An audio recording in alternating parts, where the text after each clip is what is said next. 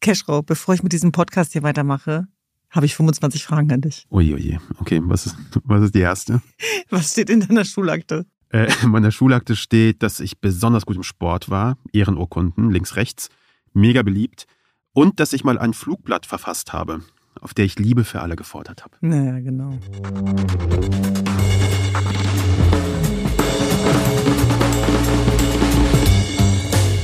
Mein Name ist Düsen Tekal. Und ich bin Kaschrau Beros. Es ist der 1. September 2023 und das ist Tekal und Beros.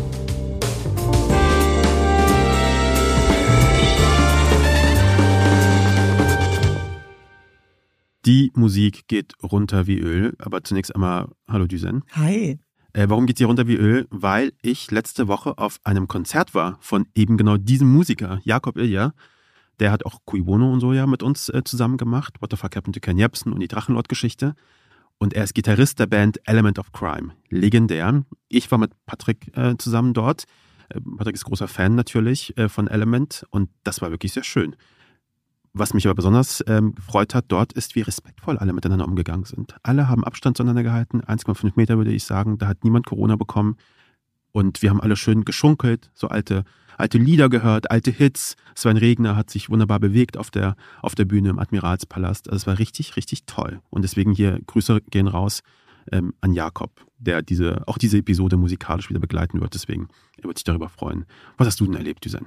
Ja, ich hatte tatsächlich eine äh, sehr intensive Zeit mit sehr vielen Parallelterminen. Ich weiß auch nicht, was da in meinem Kopf passiert, aber ich denke dann immer, ich schaffe das schon irgendwie. Und äh, das endet dann meistens im Desaster. Äh, kleines mm, Beispiel von gestern. Ja. Äh, hatten wir ein Treffen, wo es um, um ein tolles Projekt ging. Und da meinte der Freund von mir auch, ich äh, kam als Stratege und ging als Statist, weil parallel dazu äh, ein Fernsehteam da war. Mm. Und das ist so ein bisschen die Story of our life, dass immer sehr viel los ist, sehr viele Leute durcheinander reden, das berühmte Schwungrad.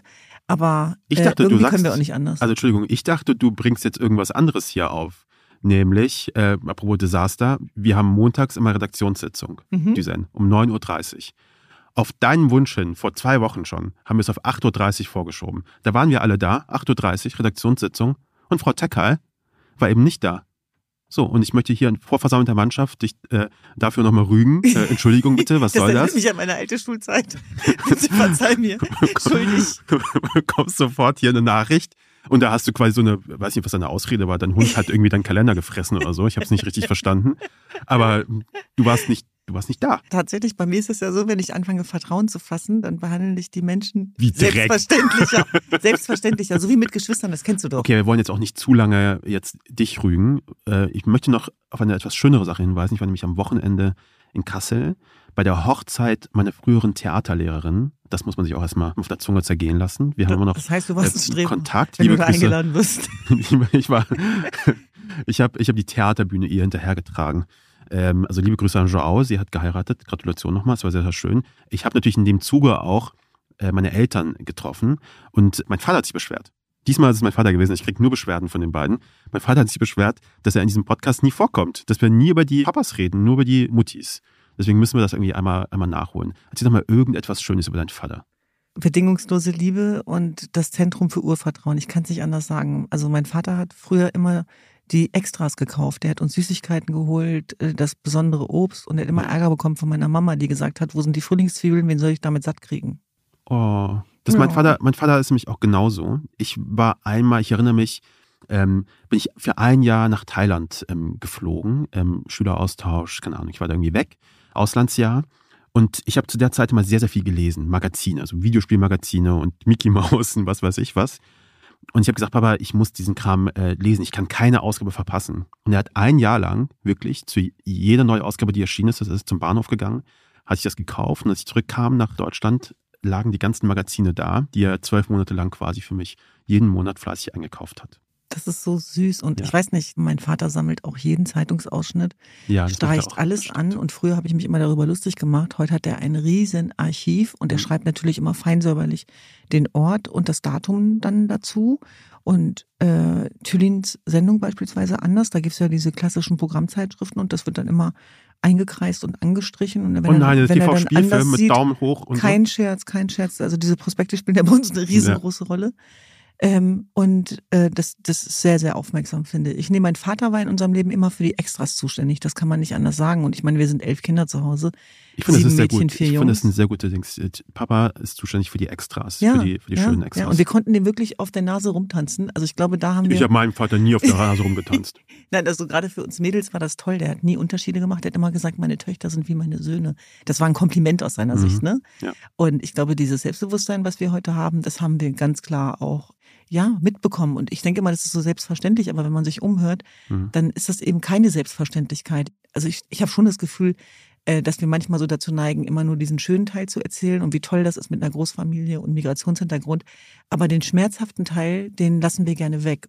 Dieser Aspekt, geliebt und getragen zu werden. Also wie wenig Menschen können das von sich behaupten. Äh, denn es, das, das Leben ist nun mal kein Wunschkonzert und es gibt solche und solche Verhältnisse. Und bei uns war es aber immer so, und das finde ich ganz wichtig, bei uns war immer Tag der offenen Tür. Das heißt also auch äh, Kinder, wo die Eltern sich geschieden haben, Kinder, die einsam waren, die konnten immer darauf zählen, dass die bei uns am Essenstisch einen Stuhl und einen Platz hatten. Die konnten reinkommen und das wurde nicht hinterfragt. Also wir haben, wenn jemand reinkam, haben wir nicht gefragt, warum bist du hier oder bist du einsam, sondern meine Mutter hat sofort Aufgaben verteilt und meinte, äh, was weiß Ja. ich, Melanie, Michael, schön, dass du da bist, jetzt pack mal mit an.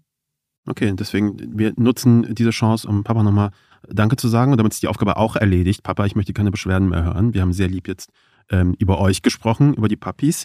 Apropos, jetzt mache ich einen Gottschalkschen äh, Übergang.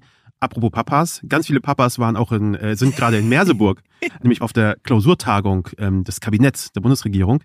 Und das stelle ich mir auch wild vor. Ne? Also das muss ja eigentlich wie so eine Klassenfahrt sein. Das heißt ja, das ist ein Ort, der nicht so politikmäßig sein soll. Leute krempeln ihre Ärmel hoch oder tragen wahrscheinlich ihre, keine Ahnung, ihre, ihre Sonntagssweater und, äh, und unterhalten sich.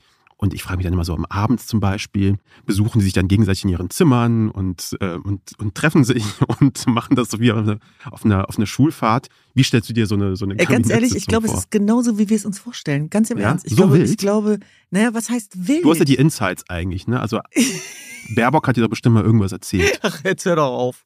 Nein, aber ich stelle mir das genauso, äh, genauso vor tatsächlich. Ich meine, natürlich bilden sich da Seilschaften. Natürlich werden dort Dinge ausgesprochen, angesprochen, die sonst vermieden werden. Denn das ganze Konstrukt ist ja schon ein Faszinosum. Also wenn du dir vorstellst, dass vor allem immer aus dem Off darüber berichtet wird, wie sich wer verhält, wie wer performt. Das ist ja wie so eine Parallelwelt, in der gelebt wird. Und das ist natürlich so eine Möglichkeit, zusammenzukommen. Dann wird sich wahrscheinlich erzählt, wie toll man sich eigentlich findet, wie sehr man sich schätzt. Und dann macht trotzdem wieder jeder sein Ding. Meinst du, die Wie in der spielen, Großfamilie. meinst du aber, die spielen irgendwann Flaschen drehen und dann muss der Habeck Nein, dem Mann, Christian ein. Küsschen auf, Nein, Mann, das ist auch langweilig, oder? Weiß ich nicht. Weiß ich Also nicht. ich würde, ich würde das, ich würde, ich wäre gerne dabei. Ich wäre Nein, genau, gerne, ich sag's dir, wie genau, es ist, mein- ich wäre gleich gerne ist eine, langweilig. Das ist, äh, weißt du, so. ich wäre gerne eine Wespe in Merseburg. Ich sag's, äh, ich sag's dir jetzt ganz laut, hier klipp und klar, ich wäre gerne eine Wespe in Merseburg und ich würde mir das gerne anschauen. Soll auch sehr schön sein dort übrigens, in Merseburg. Ich war nie dort, aber Patrick, du warst dort, gell? Super schön. Super schön, sagt er. Super schön soll es sein. Äh, apropos, wir sind jetzt hier gerade, ne, diese ganzen Schulreferenzen, die machen wir natürlich nicht zufällig. Wir sind Profis, wir zwei hier. Ganz vorne hast du mich gefragt, was steht in meiner Schulakte? Ich möchte Mhm. natürlich fragen, was steht in deiner Schulakte, um dann den Weg zu ebnen für unseren sensationellen Übergang. Was steht Yes. eigentlich in deiner Schulakte, Düsen? Sag mal. Also in der zweiten Klasse stand tatsächlich, dass äh, Düsen über einen recht umfangreichen Wortschatz, Hm, also, ja, merken also, also, also in der zweiten Klasse stand tatsächlich, dass äh, Düsen über einen recht umfangreichen Wortschatz verfügt und sich treffend auszudrücken vermag. Das ist kein Scherz. Ich meine, bei anderen stand Hast du im irgendwie, ersten Anlauf kann, äh, liebt Pflanzen und kann malen. Bei mir stand das zu meinem Wortschatz. Also ganz ehrlich, ich erinnere mich daran heute noch.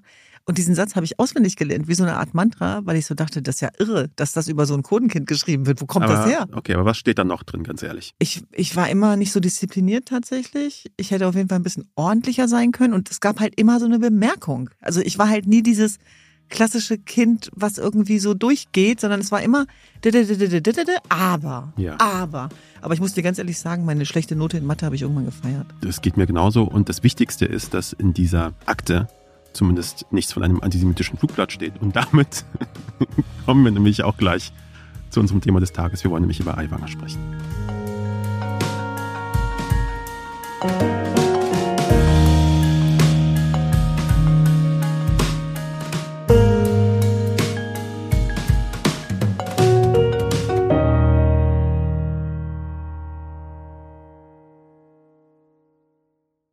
Wir wollen heute über Hubert und seinen Bruder Helmut sprechen und über ein Flugblatt.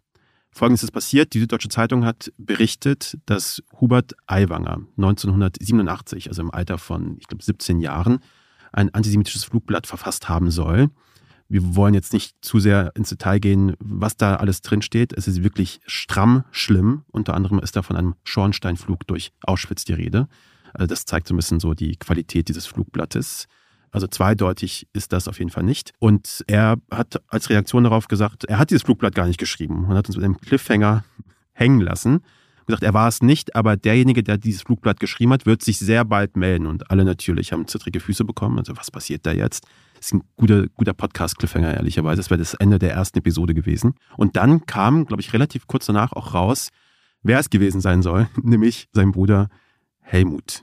Helmut hat dann quasi zugegeben, er hat dieses Flugblatt geschrieben und Hubert, der Bruder, der er ist, der liebevolle Bruder, der er ist, hat diese Flugblätter aufgesammelt in seinen Rucksack, um äh, weitere Eskalation zu vermeiden. Das ist ähm, die Geschichte und jetzt reden wir schon seit äh, sehr vielen Tagen darüber, was ist wahr, was ist unwahr und ähm, was kann man da machen und was sollte man da machen, vor allem in Richtung Markus Söder. Das ist der Ministerpräsident Bayerns. Söder hat ja diesen Fragenkatalog verfasst mit den 25 Fragen, wo ja klar ist, worauf das hinauszielt. Natürlich geht es auch darum, dass auf Zeit gespielt wird. Und trotzdem finde ich es erstmal gut, dass der Ministerpräsident Söder das Pamphlet als das bezeichnet hat, was es ist. Übelster Nazi-Jargon. Mhm. Und vielleicht kann man sich das nochmal vergegenwärtigen, wie sowas entsteht, auf welche Reaktion. Vielleicht kannst du das nochmal beschreiben, Keschrau.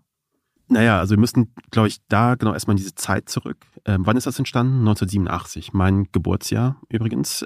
Die 80er Jahre waren durchsetzt von rechten Terror. Ähm, vor allem Anfang der 80er Brandanschläge, Angriffe auf irgendwelche Wohnhäuser, das Oktoberfestattentat mit ähm, 13 toten Menschen. Es gab sowas wie eine Aktionsgruppe, eine deutsche nationalistische Aktionsgruppe, die Anschläge gemacht hat, unter anderem auf einer Ausstellung über Auschwitz. Ähm, es ist auch irgendwie ein bisschen auch die Zeit, naja, 80er NS-Aufarbeitung ist wichtig, wird immer wieder thematisiert und es gibt sehr viele Leute, die sich ähm, dagegen stellen, die sagen, das ist äh, zu viel und gleichzeitig nimmt es halt trotzdem Fahrt auf und Leute wehren sich dann ähm, irgendwie dagegen. Und ich glaube, dieser 80er und das, was da passiert ist, muss man nochmal, glaube ich, vergegenwärtigen, das ist ganz wichtig, zeigt auch gleichzeitig, dass ähm, Rechte ähm, rechtsradikales Gedankengut eben kein alleiniges Ostproblem ist, denn damals gab es den Osten, den Osten in Anführungszeichen, gab es den nämlich noch gar nicht. Das ist nämlich da noch eine Westgeschichte gewesen. Werbung. Düsen, hast du schon mal bei einem Schüleraustausch teilgenommen? Nee, leider nicht. Ich habe da immer von geträumt. Ja, ich habe einen Schüleraustausch gemacht. Das war richtig, richtig toll. Ich war damals in Thailand und wir hatten auch sogar einmal bei uns zu Hause in Deutschland einen Gastschüler aus Frankreich. Und das war auch eine schöne Erfahrung. Deswegen freue ich mich oder freuen wir uns, dass unser Werbepartner heute Experiment e.V. ist. Experiment e.V. ist Deutschlands älteste gemeinnützige Austauschorganisation und steht seit über 90 Jahren für interkulturellen Austausch und setzt sich seit vielen Jahren für Nachhaltigkeit und Diversität ein und läuft unter dem Motto Austausch für alle. Es gibt also zum Beispiel die Möglichkeit für Leute hier in Deutschland mit Experiment eine Gastfamilie zu werden, für eine internationale Austauschschülerin, für einen internationalen Austauschschüler. Diese Jugendlichen bleiben dann so zwischen drei und zehn Monaten hier und besuchen eine Schule. Und das ist natürlich eine coole, eine gute, eine direkte Möglichkeit, mit Menschen in Kontakt zu kommen, mit denen man vielleicht sonst nicht in Kontakt kommen würde. Ja, das stimmt. Und ich glaube, das ist total wichtig, dass man so ein ganz konkretes, praktisches Angebot hat, weil ich weiß, dass es bei mir damals nicht geklappt hat, weil ich gar nicht wusste, wie und weil es mir zu kompliziert war. Und natürlich auch sehr dankbar, wenn es Leute gibt, die einen dieses Angebot machen. Ob für einen kürzeren oder einen längeren Zeitraum, im Winter oder im Sommer. Es gibt so ein vielfältiges Angebot, Schüleraustausch, Work and Explore, Wildlife, Ferienprogramme, Freiwilligendienst im Ausland. Also alles Mögliche, wirklich ein großes Angebot. Wenn ihr mehr erfahren wollt über Experiment e.V., geht auf www.experiment-ev.de slash Gast. Diesen Link und alle weiteren Infos findet ihr in den Shownotes. Werbung Ende. Das, was, was ich ganz spannend fand, du hast ja vorhin diesen Vergleich angestellt, so wie reagiert man auf Kritik? Also das Flugblatt ist ja verfasst worden aufgrund der Tatsache, dass äh, er sozusagen verletzt worden ist. Und die Frage ist ja dann die Verhältnismäßigkeit dieses Flugblatts. Vielleicht kannst du das nochmal konkretisieren. Also sensationell in dieser gesamten Geschichte finde ich überhaupt, wie Helmut Aiwanger, der Bruder von Hubert, der das jetzt verfasst haben soll, wie er das irgendwie beschrieben hat, warum er dieses Flugblatt überhaupt verfasst hat. Nämlich, äh, ich zitiere, ich wollte mich irgendwie wehren und meine Lehrer so richtig auf die Palme bringen, weil nämlich seine Lehrer angeblich Dinge gesagt haben wie Bauern sind blöd. Und was bei mir natürlich im Kopf dann irgendwie durchgegangen ist, ich dachte, okay, es ist ja irgendwie krass, dass du von Bauern sind blöd damit reagierst, dass du irgendwie rechtsradikale Vernichtungsfantasien entwickelst und da wirklich ein richtig krasses Flugblatt formulierst, nur weil dich da irgendwie ein Lehrer irgendwie ähm, geärgert hat. Der hat irgendwie gesagt, das hat mir sein Weltbild gerüttelt. Er ist ja quasi, kommt ja aus einer, tatsächlich aus einer Bauernfamilie. Ich glaube, Hubert ist immer noch Bauer. Helmut ist unter die Waffenhändler gegangen. da können wir vielleicht auch nochmal drauf eingehen. Und er hat gesagt, ich habe das Schriftstück nicht erstellt, um Nazis zu verherrlichen, den Holocaust zu leugnen oder Hass und Gewalt zu schüren. Er sagt genau das Gegenteil, also von dem, was drin das steht. Flugblatt tatsächlich macht und genau. steht. Und er hat das abgetan als eine Jugendsünde. So, mhm. Das ist das eine, wo man sagen kann, okay, deine Haltung, ich glaube nicht, dass es eine Jugendsünde ist. Ich glaube, mhm. das ist das, was das, das Flugblatt eben sagt, ist nämlich auch ein Kind dieser Zeit auch, haben wir gerade gesagt, die 80er, rechter Terror. Und er führt das fort. Und in diesem Flugblatt wird, wird halt tatsächlich einfach irgendwie Gewalt angedroht. Das mhm. ist einfach eine Vernichtungsfantasie, die da mhm. steht. Und kein 17-Jähriger, ich war auch 17, kommt auf so eine Idee. Deswegen die Frage an dich, Düsen, mit 17 mhm. Jahren, wenn du in der Schule bist und dein Klassenlehrer sagt, da vor versammelter Mannschaft, äh, Migranten sind blöd. Was würdest du sagen, wie wäre so deine Reaktion darauf gewesen damals?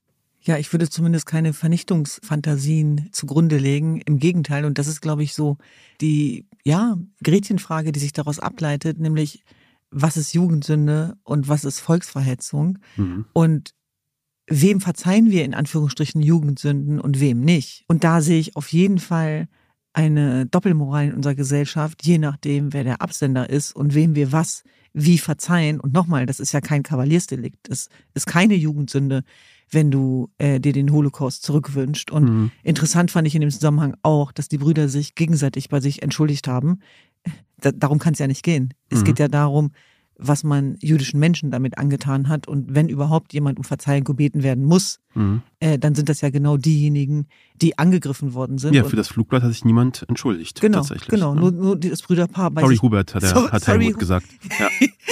sorry, Mehr Culpa. Helmut, genau. Ja. Und, und da glaube ich tatsächlich, das ist etwas, wo ich schon finde, wo man genauer hingucken muss. Also interessant ist ja, dass Hubert Aiwanger für das, was er getan hat, geschützt wird. Und zwar von einem Teil der Gesellschaft, die ihn dafür feiern, wer er ist und was er gesagt hat und ihm im Folge dessen diese Entgleisung, diese Verbalentgleisung, wo er zu Volksverhetzung aufruft, in Anführungsstrichen, er sagt ja, das war er nicht, es war sein Bruder, das ist ja alles spekulativ und es ist natürlich schwierig, das drei, nach drei Jahrzehnten zu klären, wer dieses Flugblatt verfasst hat, aber wie wir damit umgehen, das ist ja gerade sehr konkret. Und da sehe ich auf jeden Fall zweierlei Maß, wenn man das zum Beispiel vergleicht mit Fehlleistungen von Menschen mit Zuwanderungsgeschichte. Und aber sag finde, mal, bevor wir, bevor wir dahin kommen, sag noch mal ganz kurz, was glaubst du, wie dieser Umgang denn genau ist? Weil mein Eindruck war zumindest medial, bekommt ja schon eine ordentliche Watsche gerade. Also das ist ja einmal diese, dieser mediale Hype, das ist ganz klar. Ja. Aber Twitter ist halt nicht Gesellschaft. Ja. Und da ist es tatsächlich so, gerade auch in Bayern,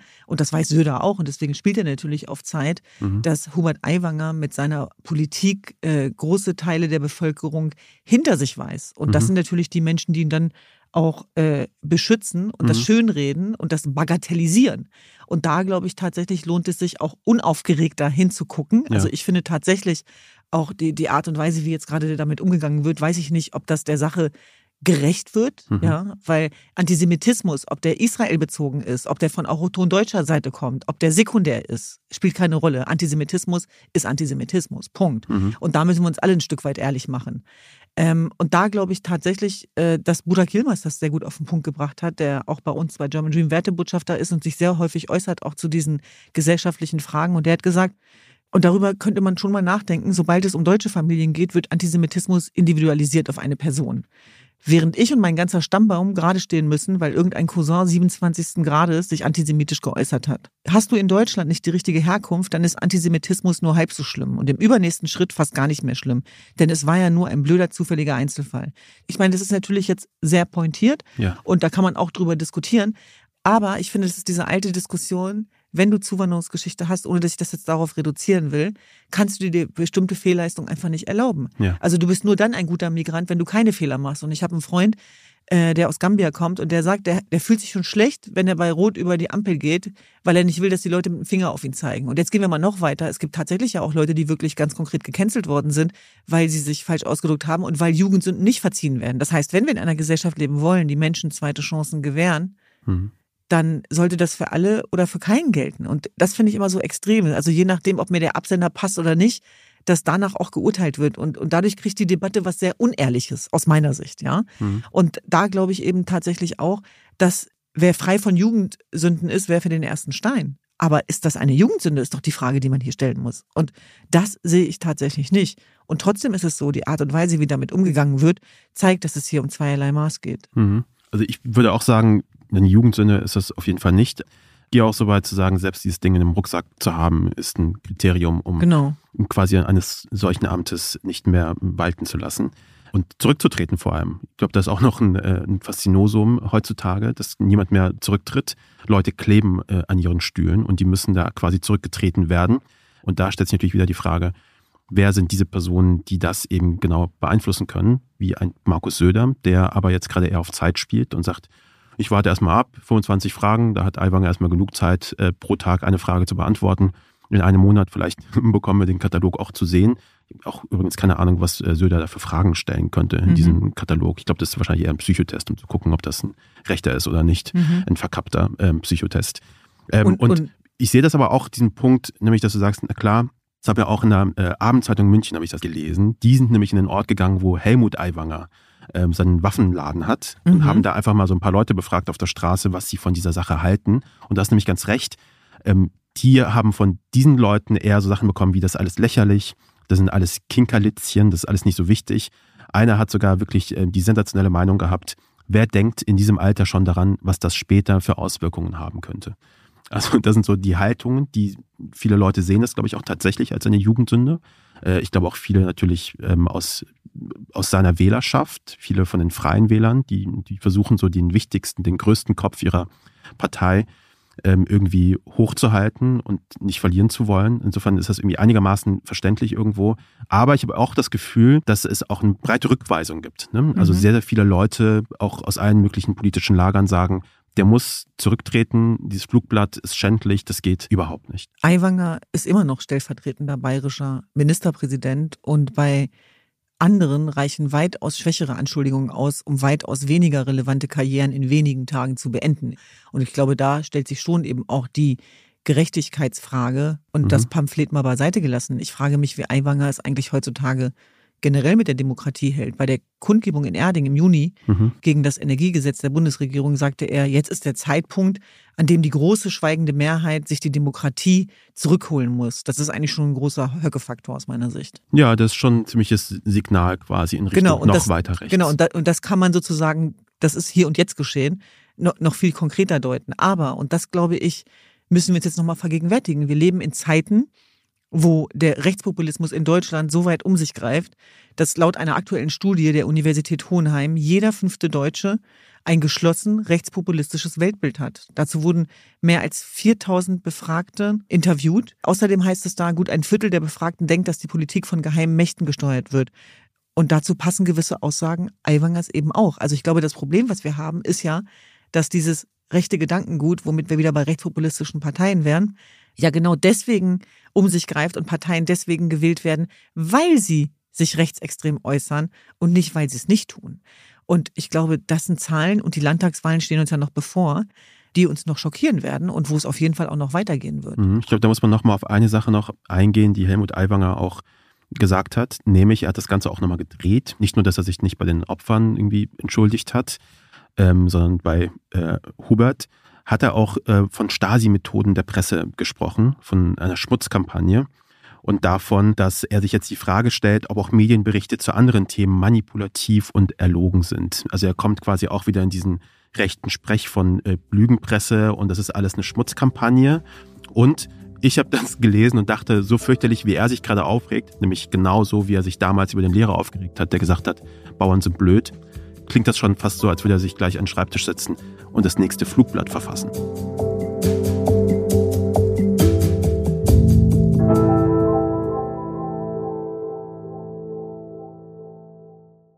Dieser Bericht der Süddeutschen Zeitung über Aiwanger, sagen viele, kommt zu einer opportunen Zeit, in Anführungszeichen, nämlich genau zwei Monate vor der Landtagswahl in Bayern. Am 8. Oktober findet die statt. Eine sehr wichtige Landtagswahl äh, für Bayern, für Söder und für Aiwanger, der ja mit Söder mitregiert. Die Frage ist, darf die SZ das? Das ist jetzt das, was sich viele stellen. Was denkst du? Darf eine Zeitung so zwei Monate vorher das machen? Ist das Beeinflussung? Ja, selbstverständlich ist alles, worüber geschrieben wird, Beeinflussung. Mhm. Und äh, ich wage es da auch mal, der Neutralität ein Fragezeichen hinterherzusetzen, ohne dass das als generelle Medienschelte verstanden werden soll. Aber ich habe da ja ein ganz eigenes Verhältnis zu, was das Thema äh, neutrale journalistische Berichterstattung sein soll. Also ich sage, es geht um Transparenz, es geht um Fakten und was neutrale Berichterstattung sein soll, das vermag ich auch mal mit einem Fragezeichen zu versehen, denn ich, ich weiß nicht, was das sein soll.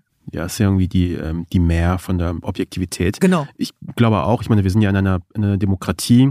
Das heißt, Leute müssen informiert wählen. Und ich finde, es gehört natürlich dazu, dass WählerInnen, die gerade vor der Entscheidung stehen, an der Wahl ohne natürlich wissen, mit was für Leuten sie es da auf sich Ganz haben. Genau. Deswegen finde ich es überhaupt nicht überraschend, mhm. ähm, dass das genau zu der Zeit kommt, wo diese Landtagswahl ansteht. Mhm. Wo Leute genau zwei Monate vorher in dieser Phase sind der das Entscheidung. Für wen entscheide ich mich? Genau, und das Brutale daran ist ja, dass dieses Flugblatt den WLAN Einwangers äh, keinen Abbruch tun wird. Es wird die sogar noch bestärken. Haben wir ja gerade vorhin im genau. ersten Teil ja gehört, ähm, die äh, Abendzeitung München, die war in Rottenburg, also in dem Ort, wo mhm. ähm, Helmut Aiwanger seinen Waffenladen hat. Und da ist ja natürlich ganz klar, wie die Leute damit umgehen. Die sagen, das ist alles lächerlich, das sind Kinkelitzchen, das ist alles nicht so wichtig, mhm. das ist eine Hetzjagd. Es wird nach drei Jahrzehnten wohl nicht zu beweisen sein, wer das Flugblatt verfasst hat. Die SZ stützt sich auf Zeugen als Quellen.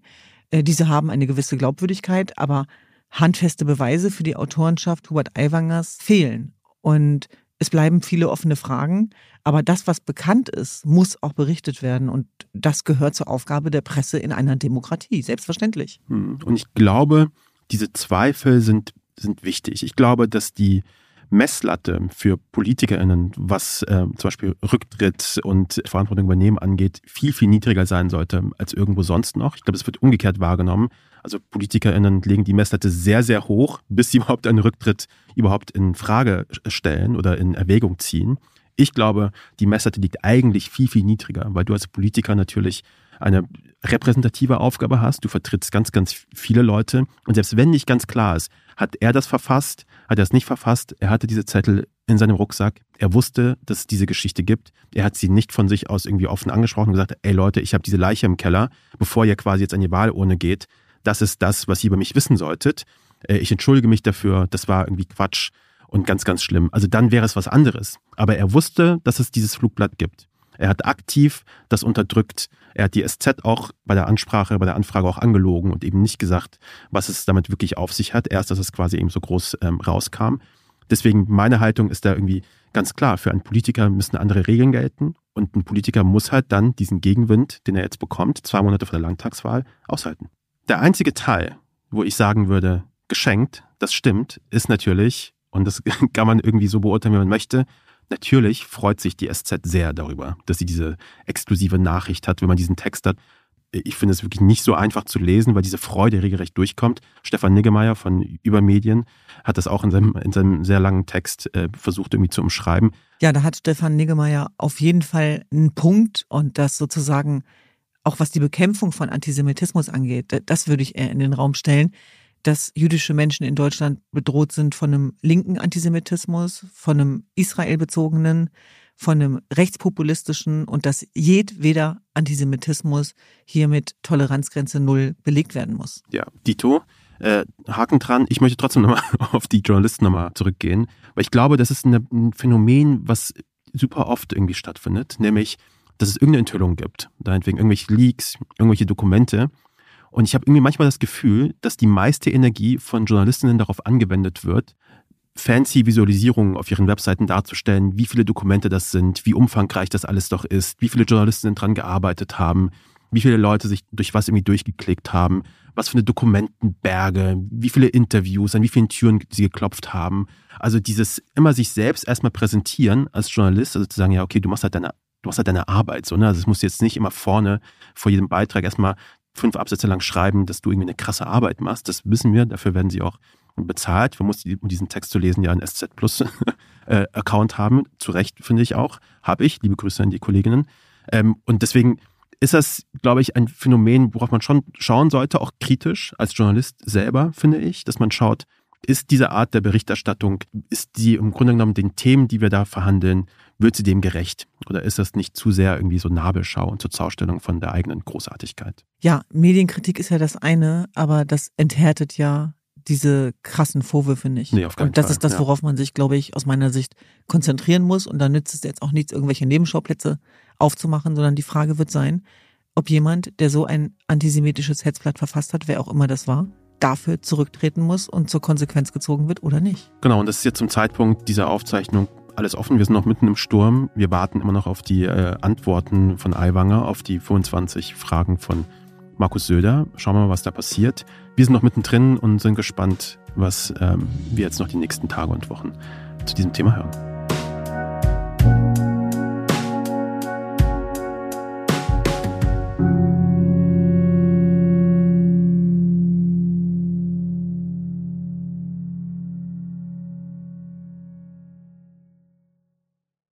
Düsen, du hast dich diese Woche ja aber auch nicht nur mit ähm, deiner Schullaufbahn beschäftigt und der Schullaufbahn anderer Menschen, sondern auch mit einer relativ ernsten Angelegenheit, äh, in der es um Jennifer W. geht. Genau, Jennifer W., der Völkermord und die Jesiden. Eine deutsche Staatsbürgerin, die gestern auf bayerischem Boden übrigens verurteilt worden ist vom Oberlandesgericht in München. Mhm.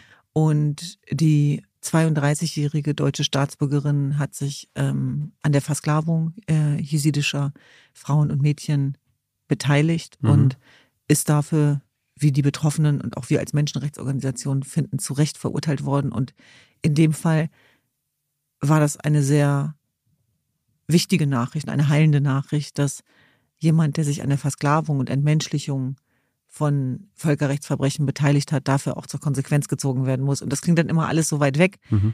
Aber die Tatsache, dass sie eine deutsche Staatsbürgerin ist, dass sie sich freiwillig auf den Weg gemacht hat, Mhm. sich diesen IS-Mörderbanden anzuschließen und dazu beigetragen hat, aktiv, dass ein fünfjähriges jesidisches Mädchen in der sengenden Hitze verdurstet ist und zu Tode gekommen ist und sie der Mutter dieses jesidischen Mädchens eine Waffe an den Kopf gehalten hat, dass sie aufhören solle zu weinen. Mhm.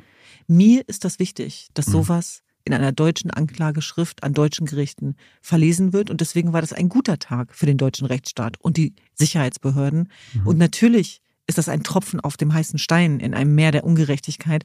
Aber auch hier reden wir von Entmenschlichung. Wir kämpfen seit Gründung unserer Menschenrechtsorganisation genau für diese Gerechtigkeit und erinnern und gedenken der Überlebenden. Und meine Heldin des Tages ist die Mutter von Ranier, die die ganzen Qualen und Repressalien auf sich genommen hat, nach Deutschland gereist ist und mit der Anwaltskanzlei von Amal Clooney und Nathalie von Wistinghausen dazu beigetragen hat, dass Jennifer W.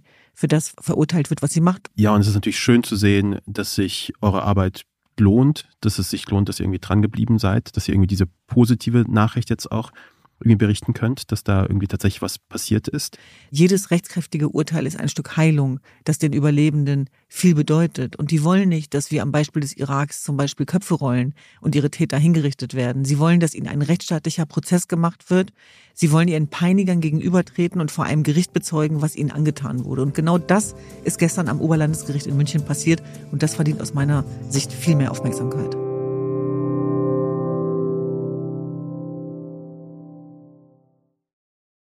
Okay, und es ist nicht die einzige gute Nachricht, gute, schlechte Nachricht in Anführungszeichen, die du heute zu erzählen hast. Nämlich, es gibt noch was anderes. Du bist heute Morgen mit einem Cliffhanger quasi in den Tag mit uns gestartet und hast gesagt, ich habe einen Anruf bekommen.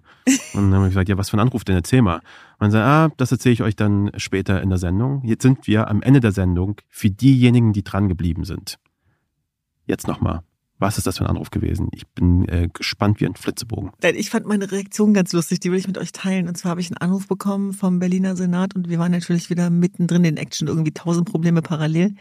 Ja, hallo, hier ist der Berliner Senat. Ähm, und da, ich weiß nicht, wie es dir geht. Wenn Behörden und Institutionen mich anrufen, kriege ich immer Angst. Ich denke immer, ich habe Scheiße gebaut. Ich weiß nicht, woher das kommt. Ich hab krieg da ein Lob. Ahnung. Also, Und dann ähm, hat sie gesagt, ich habe die freudige Nachricht Ihnen mitteilen zu können. mhm. Und da habe ich gedacht, oh, hoffentlich das, was ich denke. denn wir kämpfen gerade zum Gedenktag von Gina Massa Amini für, für ein ganz besonderes Gedenken. Aber dann hieß es, sie bekommen den Landesverdienstorden der Stadt Berlin. Wow, Landesverdienstorden. Ja. Aber ist dir das überhaupt noch wichtig? Du hast ein Bundesverdienstkreuz. Ja, genau. Und Who fucking cares about ja, so, genau so haben meine Geschwister auch reagiert. Es ist ja wie. Downdating, äh, sinngemäß. Nein, So aber, aber, tatsächlich, aber tatsächlich war es wirklich so, ja, zur Kenntnis genommen, next. Und da Ja. denke ich aber, nee, das ist auch falsch. Ja. Weil das muss manchmal auch durchdringen. Und diese Wertschätzung muss man auch zulassen, vor allem wenn man darin nicht so gut ist, denn es ist die Wertschätzung für die jahrelange harte Arbeit, äh, die man auch leistet für das äh, Gemeinwohl. Wir haben gerade beispielsweise über die Aufarbeitung des Völkermords gesprochen. Ja. Und da muss man das, finde ich, auch in Ehren halten. Und ich habe mit einer guten Freundin, mit der ich oft rede, wenn es mir nicht gut geht, gemeinhin bekannt als Begleitung und Supervision, äh, darüber gesprochen, dass sie gesagt hat, dass ich da irgendwie ja eine Herausforderung zu meistern habe. Sie sagt eben auch, dass man äh, lernen muss, sich auch zu wertschätzen und sich zu feiern und die Preise bei mir auch einen guten Raum brauchen. Also das, das, was man sozusagen sich damit auch eine Wertschätzung gibt, die man nicht einfach so wie, ja, die, die nicht einfach so an einem abprallen darf wie Teflon, sondern Ja. dass man das in Ehren halten soll. Ja, ich verstehe Aber das. auch nicht- aber auch nicht Ich- übertreiben. Ich verstehe es sehr gut. Ich halte auch noch meine Teilnehmerurkunde von den Bundesjugendspielen äh, in Ehren.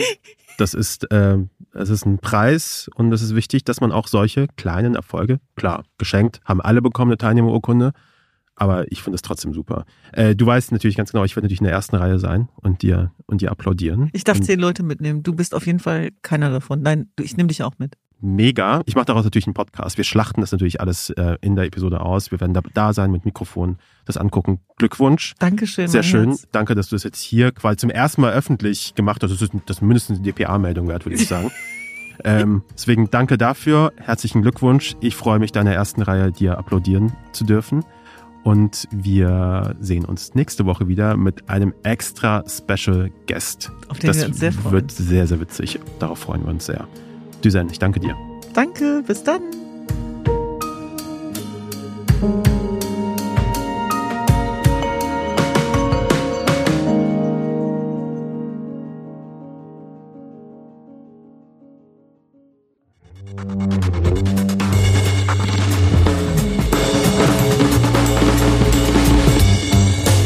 Tekal und Beros ist ein Andan Original mit Duzen Tekal und mir, Keschrau Beros.